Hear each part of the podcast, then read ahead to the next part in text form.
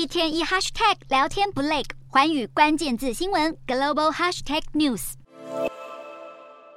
这历史性的一握，让饱受战火摧残的乌克兰增添一份温暖。然而，看在美国前国安顾问夏佛眼里，美国总统拜登突如其来的访问就是一场公关宣传大秀。有人认为，拜登的举措宛如美国前总统奥巴马或者川普访问中东战场，只是拜登生性温和，加上年事已高，因此成了虚弱的纸老虎，无法对俄罗斯构成威慑力。更吊诡的是，这旋风式的访问或许就是冲着中国而来。只是美国能否成功拉拢中国加入，以时局来看，宛如痴人说梦。更加引人联想的是，据传中国国家主席习近平可能在近期访问俄罗斯。如果真的成真，民主对决独裁的阵线是否更加明显？滚烫的地缘情势不止出现在欧洲，位于亚洲的台海也相当诡谲。美国近年也因此强化印太战略，甚至多次与日本等国家举行联合军演，向台湾等民主朋友展现区域安全承诺，不是空口白话。而拜登访问乌克兰，或许也证明了这一点。